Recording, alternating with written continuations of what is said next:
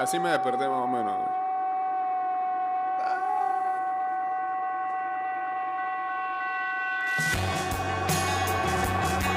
Bienvenidos a eh, bueno, a este programa llamado Ida y Vuelta. Ya en el viernes iniciando un nuevo fin de semana, 229-0082, arroba Ida y Vuelta 154, guachatemos en el 612-2666 y en el 6890-0786, sí, también. Dale, pues ya estamos en vivo a través de arroba Mix Music Network en Instagram Live. Hey, saludos a Fe y a Pablo, me lo encontré este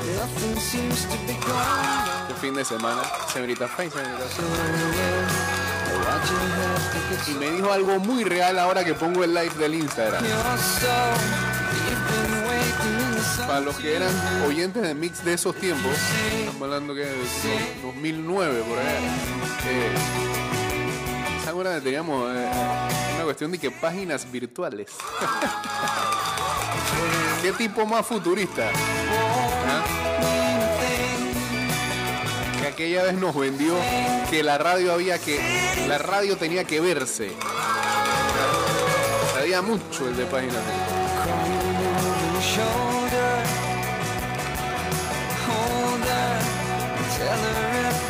gonna be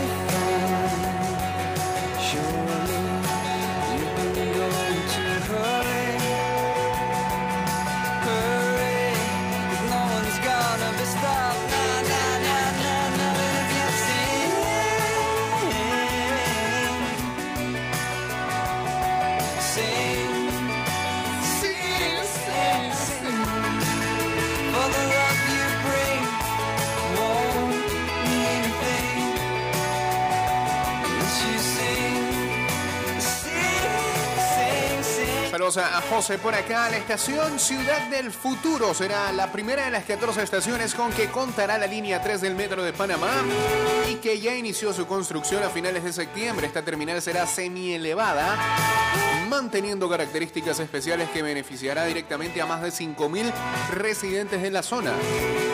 El vestíbulo de la estación Ciudad del Futuro estará a nivel de superficie, mientras que el andén será elevado, siendo la última estación de la línea 3, que estará ubicada justo en la entrada de la comunidad conocida con el mismo nombre, en un terreno ubicado en el margen norte, en dirección hacia la chorrera. La fase constructiva comenzó con el movimiento de tierra una vez concluyeron los trabajos previos de liberación del área, sondeos para determinar la capacidad que tiene el suelo para soportar la carga de los pilotes, remoción de la vegetación y el rescate de flora y fauna. Es importante resaltar que a principios del mes de octubre iniciará el pilotaje de la estación para dar paso a la construcción de las columnas y luego la losa del vestíbulo y demás estructuras como columnas, capiteles, estructuras metálicas y vigas rodantes. Información de la, del metro de Panamá y la línea 3.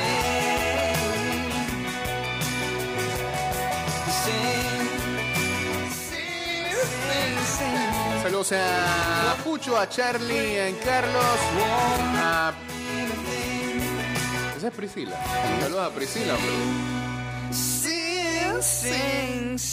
Chao, Travis. Thank you. Ok. Bien, en una de esas noticias que no le gustan al rocker, la FDA eso, aprobó también una tercera dosis o un, ellos le llaman booster, refuerzo pues, de la vacuna moderna. Para personas de 65 años en adelante y otros grupos de alto riesgo. Casi que me voy a estar Hoy el comité se encuentra discutiendo si también este, Así que me cuelgo. van a probar una segunda dosis de la vacuna Johnson Johnson. Recuerda que esa, recuerden que esa era solamente una dosis. ¿no? Mucha gente fue, viajó a los Estados Unidos antes, siempre expectantes, siempre entonces se va a ir la luz. me gusta cantar hoy por nuestro encuentro. Prefiero entregar Ponerse esa nada más era una dosis. Parece que hoy se sabe si aprueban una segunda pero sin conocerte. Casi que me quedo sin bailar suerte que te vi cantando, correteando por ahí. Qué suerte igual te vi.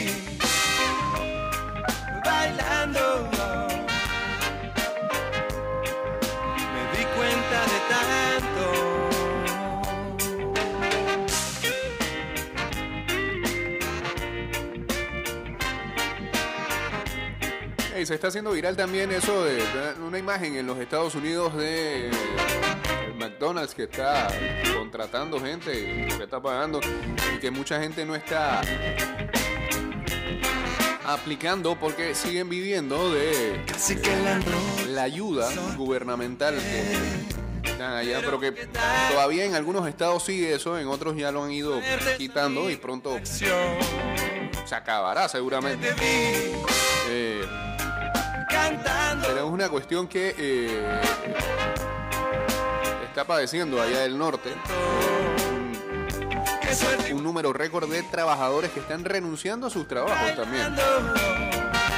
Y ahora uno puede ver eh, a muchas, muchos comercios de allá con Claro que letreros que dicen que están contratando en todas las posiciones. ya no está tan limpia. Mi co- 4.3 millones de personas renunciaron a sus trabajos en agosto. Cerca de 3, del 3% de la fuerza laboral de ese país.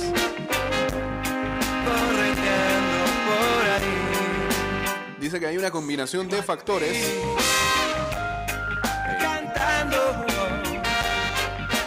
que incluyen el hecho de que hay una mejor paga en, otros, en otras empresas.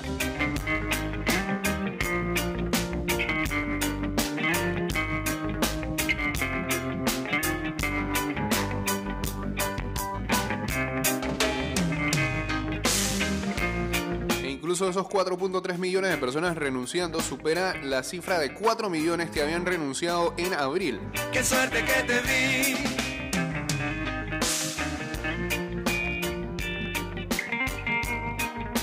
Yo tantas ganas de amarte. Suerte igual te di. Dice que el fenómeno, en parte, es porque los trabajadores este, creen que las compensaciones son totalmente pobres, entonces prefieren renunciar en vez de encontrar mejores oportunidades. Dios. Bueno, eso es allá. pues. Otra mentalidad. Ida y vuelta, buen día. Hola Jay, buenos días. Buenos días. Mira, no quiero sonar comunista, porque esa no es mi idea, pero sí hay, eh, tiene que haber una justicia social. Eh, hay que pagarle bien a la gente. Eh, todos aspiramos a, a tener un- una, una buena vida. Todos nos gusta comer rico.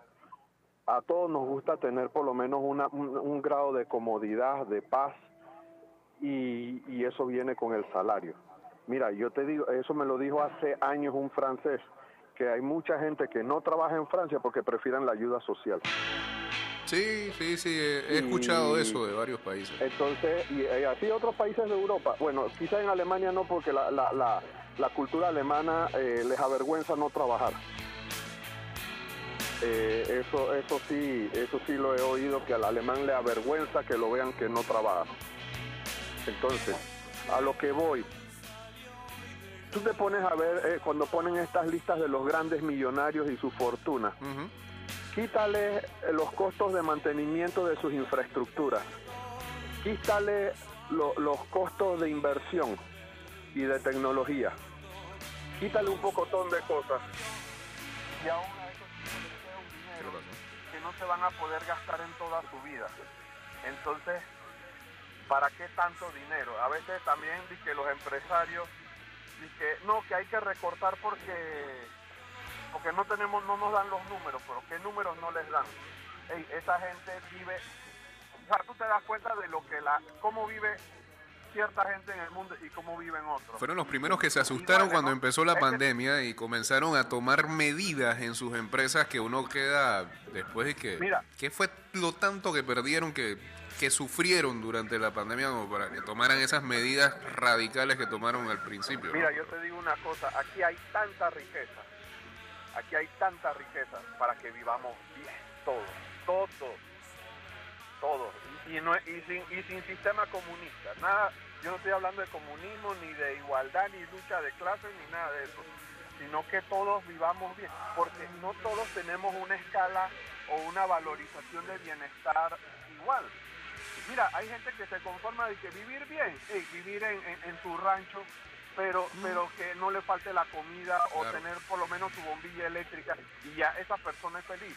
Pero bueno, dale la felicidad a esa persona. Que tenga comida todos los días. Eh, con eso yo pienso que, que, hay mucha gente que le basta, pues.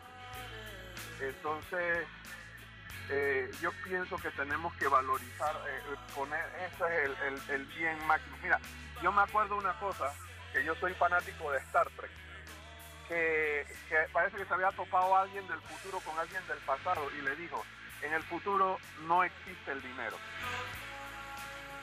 Porque el, el máximo valor es el conocimiento. Con eso te lo digo todo. Oye, varios van a quedar pobres entonces. Ah, bien. Saludos. Bien. Saludos a los amigos de que estén hablando, a Vladimir Filak Shop, a En Proctor, a Nathan Grajales también uniéndose aquí al Instagram Live.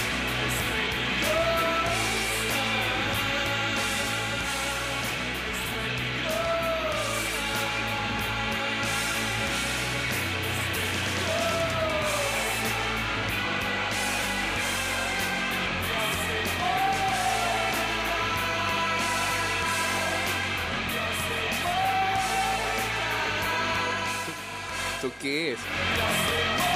Apple News pone, Espresso Martini son la nueva cocaína del Dios. ¿Ah? El nuevo cóctel de café está siendo pedido como nunca antes y los bartenders no están felices sobre esto. Groove Street publica eso. Porque no estarían felices por eso. Los bartenders odian la bebida más hot del planeta.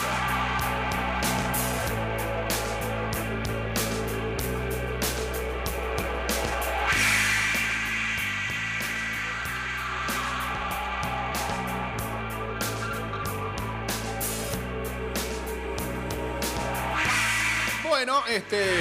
Ah, sí, y Coldplay anunció gira mundial para el 2022. Arranca su próxima gira Music of the Spheres.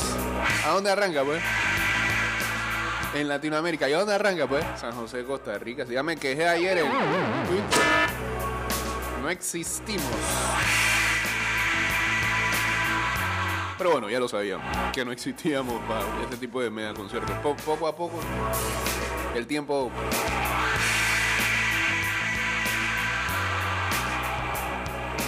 fue mostrándonos que no éramos un país para ese tipo de shows.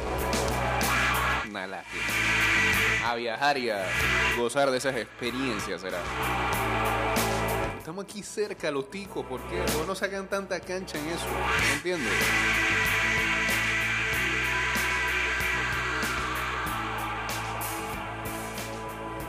Igual es una de las experiencias que más se recomienda, además de viajar, es viajar y viajar e ir a un concierto. Es una de las cosas más hard que pueda haber. Hats. Tiene el por qué pasan esas cosas, pero no lo va a decir.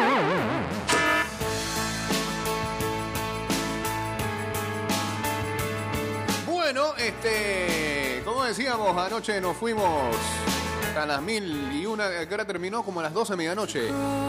El quinto juego de la serie entre los Dodgers de Los Ángeles y los Gigantes de San Francisco, la serie más entretenida de todas las que se jugaron Eh.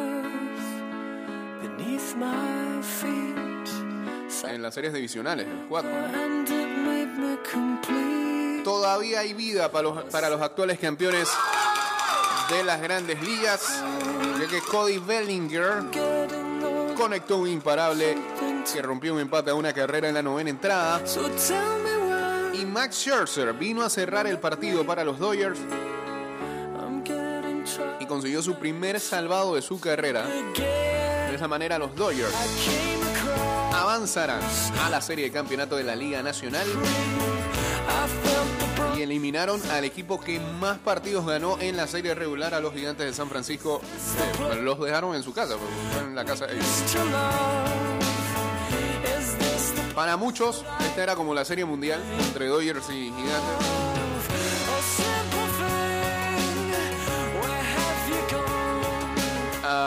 Y, sí, y el árbitro, y, el partido terminó con un cante del árbitro de primera que, Dios mío, hermano.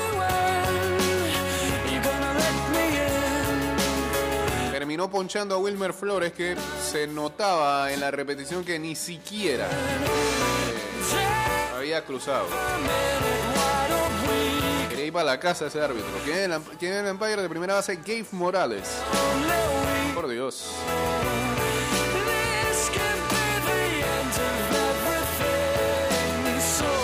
Mookie Betts conectó cuatro imparables y lidera entonces a los actuales campeones de la Serie Mundial que viajan directamente a Atlanta para enfrentar a los Bravos en el partido número uno día de mañana en una serie al mejor de siete. Atlanta irá sin Jorge Soler nuevamente, que se perdió el cuarto partido de la divisional contra los cerveceros de Milwaukee porque le dio COVID y prácticamente no, no llega a recuperarse, así que se perdería toda la serie de campeonato de la Liga Nacional. Eh, un parlay de, tenía un parlay de dos el. Cuando sacó y que el man metió y que Tampa Bay, no, metió y que Filadelfia con la línea y Dodgers.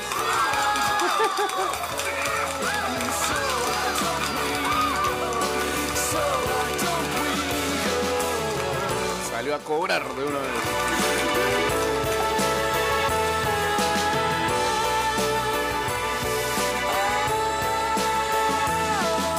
Recordemos que esta serie eh, se jugó el año pasado en tiempo de pandemia entre los Dodgers y los Bravos.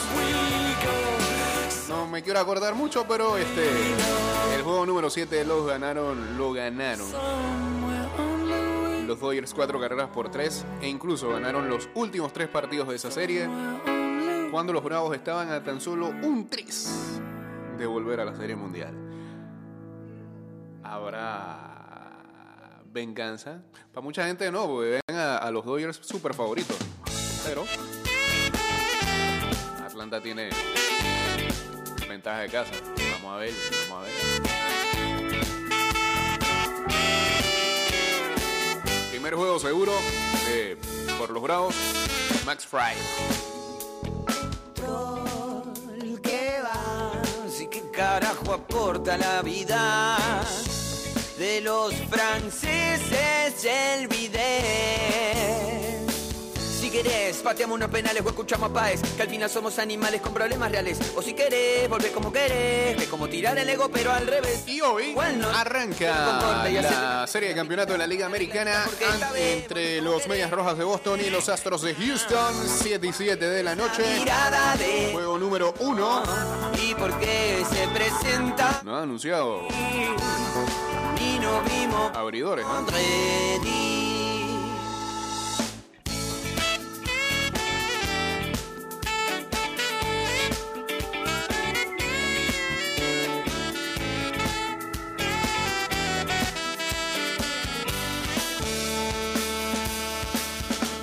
Otra vez Mookie Betts apenas fue ayer el eh, onceavo jugador en conectar cuatro imparables en un partido decisivo de. De Eh, en una lista en donde están Jake Lamb de Arizona, lo hizo en el 2017. y lo registres en el cuadernito rojo. Eh, Yadier Molina, el Yadi, lo hizo con los Cardenales en el 2012. Programado para ser Carlos Beltrán lo hizo con los Astros de Houston en 2004. Jason Yambi con Atléticos de Oakland en el 2001. se presenta. George Brett lo hizo con los Reales de Kansas City. Bueno, en la lista sigue de gente más para atrás. Terry Poole de los Astros de Houston.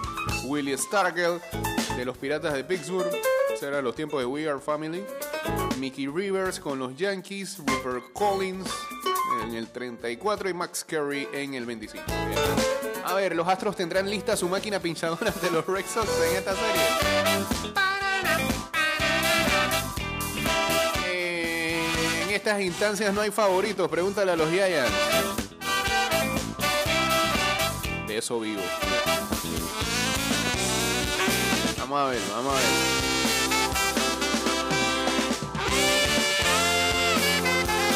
Buenos días, vengan como quieran, dice aquí un fanático de los Bravos. Con su gift de Austin Riley. Ay, ¿cuál es la mirada de Edward? Sí, después que sacaron a mi equipo, te digo la verdad, he salado al que le he ido. Después te iba a los Yankees, ¿no? Saló a los Rays, saló a los Gigantes. No vaya más nadie, loco. Por favor.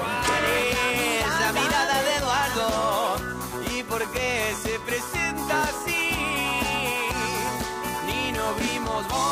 Pedir.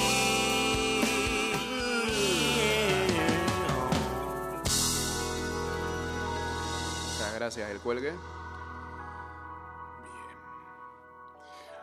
Ayer también hubo eliminatorias sudamericanas. Creo que lo más impactante fue el 0 a 0 entre Colombia y Ecuador que se jugó hasta el minuto 100. En donde el arquero ecuatoriano y el árbitro con el VAR se encargaron de que Colombia sa- eh, saliera sin nada. Bueno, saliera con un punto nada más en su casa. Eh, había un gol de Jerry Mina. Yo, honestamente, para mí es mano, porque termina acomodándosela, aunque sea involuntaria. La mano entra en la jugada y le acomoda ahí a Jerry Mina para que convirtiera el gol al minuto 100.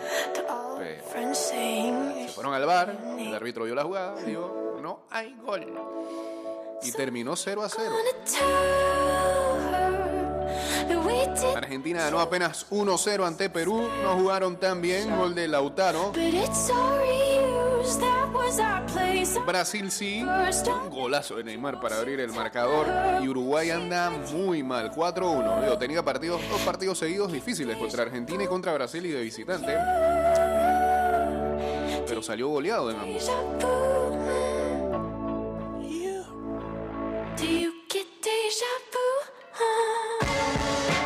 Lo otro sorprendente fue la goleada de Bolivia ante Paraguay. Cuidado con Bolivia. No está muy lejos de zona de repechaje. Y lo que hizo fue hundir a Paraguay. Todavía hasta ahora no se sabe si Berizzo sigue con los paraguayos. 4-0 fue en La Paz. Eh, Chile se metió en carrera gracias a Eric Pulgar, que tuvo doblete ayer en el 3 0 ante Venezuela.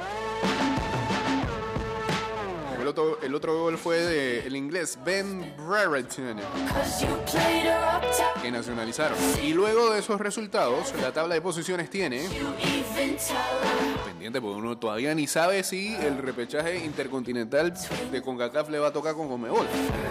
Eh, la tabla de posiciones tiene a Brasil con 31 puntos, Argentina segundo con 25, a los dos le falta el juego ese en común que no se jugó. Ecuador 17, Colombia 16. En el quinto lugar, que es de repechaje, Uruguay con 16.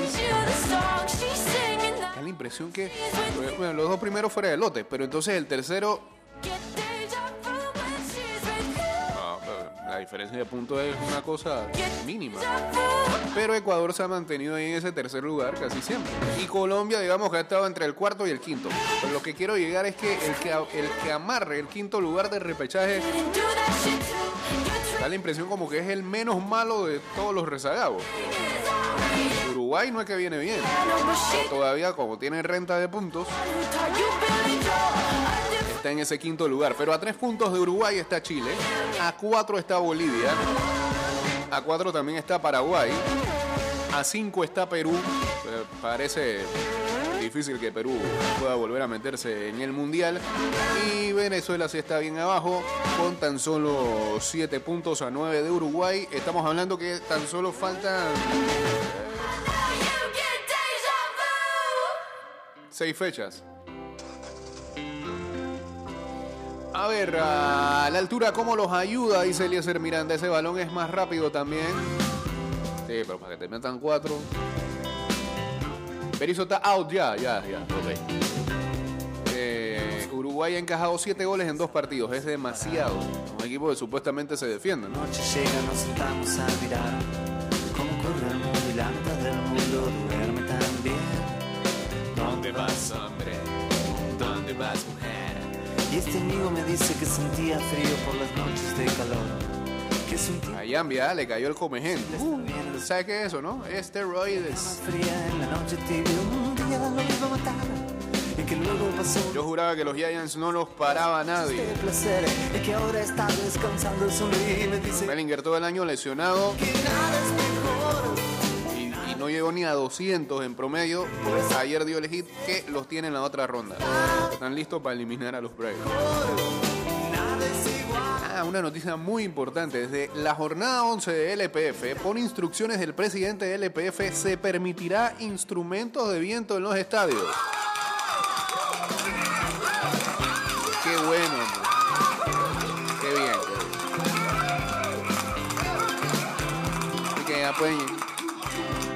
Su Una cornetina. noche una mujer me dice hablando. Eh, hay un rumor que no sea repechaje y que se juegue. ¿Qué?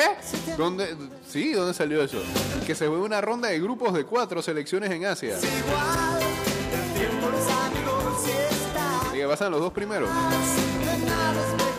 Nueva Zelanda. Eh, ¿Qué, qué, qué pasaría hoy? Sería que Nueva Zelanda, Japón. Panamá y Uruguay. No llevamos chance. Está duro, está duro. Creo que vamos de cuarto ahí. Los neozelandeses son duros. Ah, ya pueden llevar bubucelas a los estadios del EPF. Qué bien. Se dibujan los recuerdos caminando por ahí.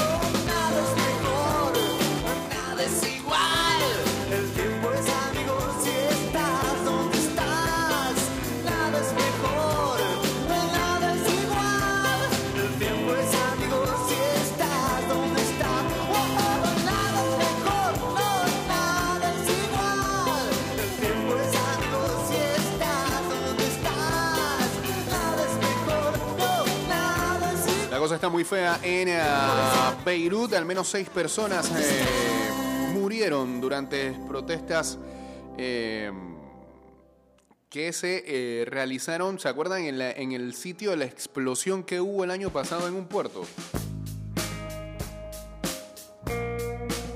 Una imagen que le dio la vuelta al mundo. Habían protestas relacionadas a esa explosión. Y lamentablemente fallecieron seis personas. Además, Líbano vive una situación crítica en lo económico. El país se está yendo al pique, es lo que han dicho expertos. En Y la que alguna vez fue dentro de lo económico un país modelo, sos Medio Oriente, hoy es totalmente un fantasma en ese aspecto. Qué ridículo es que pienses que todo es tuyo, esas que le gusta el rocker. LinkedIn, que nunca lo he podido decir bien. La última red social gringa en China la están sacando de circulación. Vamos a hacer la gente allá. descubrimos cómo era. Al concerta de hecho. Los ojos nos teletransportamos. Sí, dice que sería en junio esa ronda de grupos, eso lo decidirán en diciembre. En diciembre creo que deciden ya si van a eso o si seguiremos con los cruces de ida y vuelta. ¿De quién? Estás escuchando Ida y Vuelta con Jay Cortés. Eh, eh, de Intercontinental, ¿A quién le tocaría? A ese punto. Quizás fue la mañana en que vendados los dos descubrimos cómo eran las cosas. Siguen las críticas al especial de comedia, el último de Dave Chappelle, The Closer, que tengo que verlo porque quiero ver que el contexto de por qué le llaman transfóbico a Chappelle. Eh, hay muchas críticas. Lo extraño es que Netflix ha apoyado al artista hasta el final. Las cosas. Mucha gente que defiende los derechos LGBTQ que le ha pedido a Netflix que saque el, el especial de, su plataforma y los representantes de Netflix han dicho que no. al final te demuestras que Netflix está del lado de la plata y no de los eh, activistas. y cosas.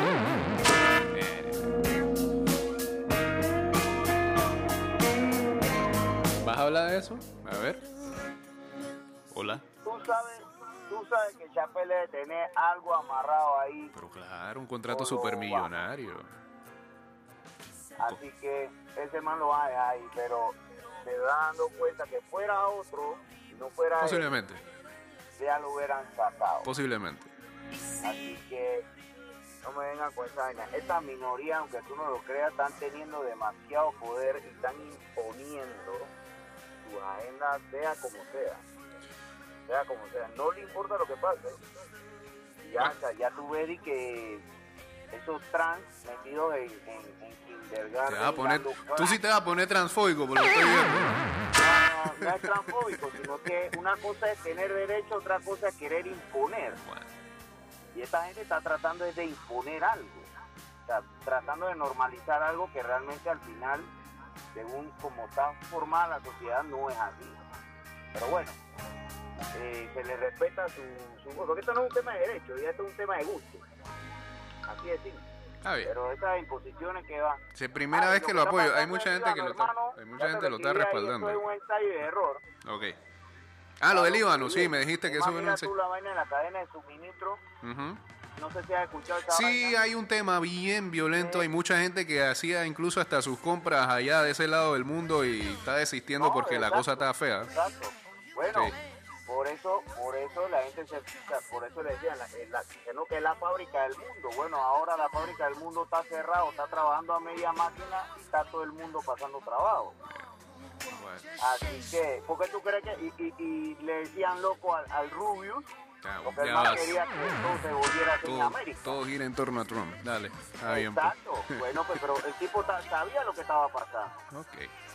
Así que mira tú ahora, ¿qué tal si China dice cierro hoy? Después el mundo al carajo por todo lo que es la materia prima.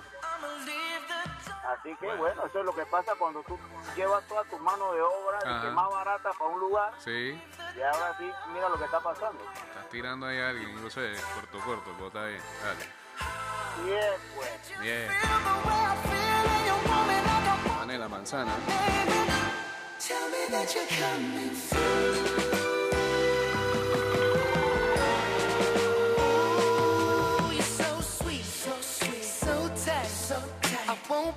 Sé que hay emails que muestran una cercana relación entre Jeff Pash, que es el abogado top de la NFL, y el expresidente del Washington Football Team.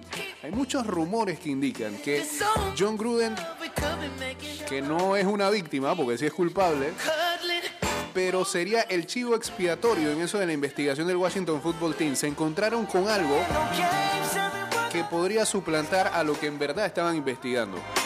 Eh, la cultura nociva que había en Washington Football Team. Y por algún lado salió teorías de que la NFL está tratando de cubrir esa situación. Hay muchas víctimas de, eh, acoso o que acusan a, eh, precisamente a la franquicia de Washington Football Team esa cultura nociva y que todavía están pidiendo justicia porque prácticamente han dicho, hey, se quedaron con lo de Gruden, ¿qué pasó con la investigación que no la cerraron acá? Ah, hay que verlo, Chappelle is the God, dice Jake Bellinger estuvo lesionado, pero en dos juegos en esta serie fue decisivo y rompió empate en los dos juegos, jugador muy importante. A ver, según tu opinión, ¿quién debería ganar el balón de oro? Está entre Lío y Jorginho. Quién van a votar? ¿Quién es más mediático?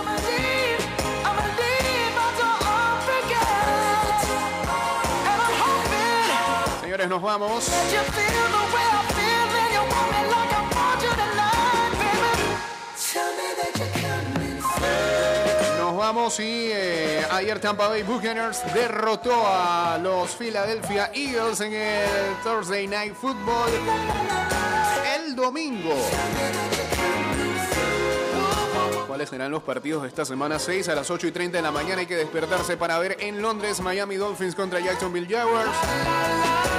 A las 12 de mediodía, Cincinnati Bengals, Detroit Lions, Kansas City Chiefs, Washington Football Team, Minnesota Vikings, Carolina Panthers, Houston Texans contra Indianapolis Colts, Rams contra Giants, partidazo entre Chargers Ravens, Packers Bears, 3 y 5 de la tarde, Cardinals contra Browns, partidazo también, Raiders Broncos a las 3 y 25, Cowboys contra Patriots a las 3 y 25 y a las 7 y 20 de la noche el Sunday Night con Seahawks eh, enfrentando a Steelers. Y este fin de semana también vuelve eh, el fútbol de clubes de Europa. Hoy hay Bundesliga, 1 y 30 Hoffenheim contra el Köln.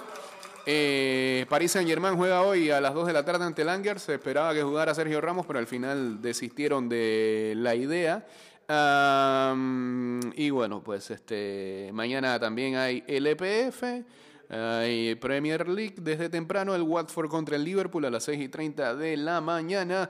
Eh, y el domingo es que juegan por ahí los clubes más llamativos.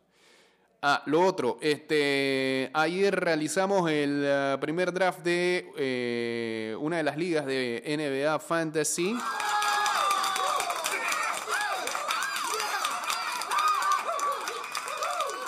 ¿Quién fue el primer pique? El primer pique fue Nikola Jokic, eh, que lo hizo la gente de Tiro Libre 2.0. Giannis Antetokounmpo el segundo pique de Toros de Lindenwood. James Harden, eh, Buncha Calaca lo picó en el 3. Luka Doncic, eh, picado por Dude Love en el 4. Static Bull se llevó a Zion Williamson, que anda lesionado. Kevin Durant eh, se lo llevó Escuadrón del Tabloncillo. LeBron James se fue para Chivo Chivo Cat Ballers. Stephen Curry se lo llevó Hunter Shooter. Damian Lillard para las 500 User Beats. Carl Anthony Towns con la rosqueta de Caimitillo. Bradley Bill con taquilleros de las 500. Y Jason Tatum Tapires del Dorado. Bien. Así terminó este programa. Hoy es el otro draft. Eh, que tengan excelente fin de semana. Síganos en arroba y de vuelta 154 en Twitter, Instagram y en nuestro fanpage de Facebook. Y ya saben que este programa va directo a Spotify, Anchor.fm, Apple Podcast y Google Podcast. Eh, ya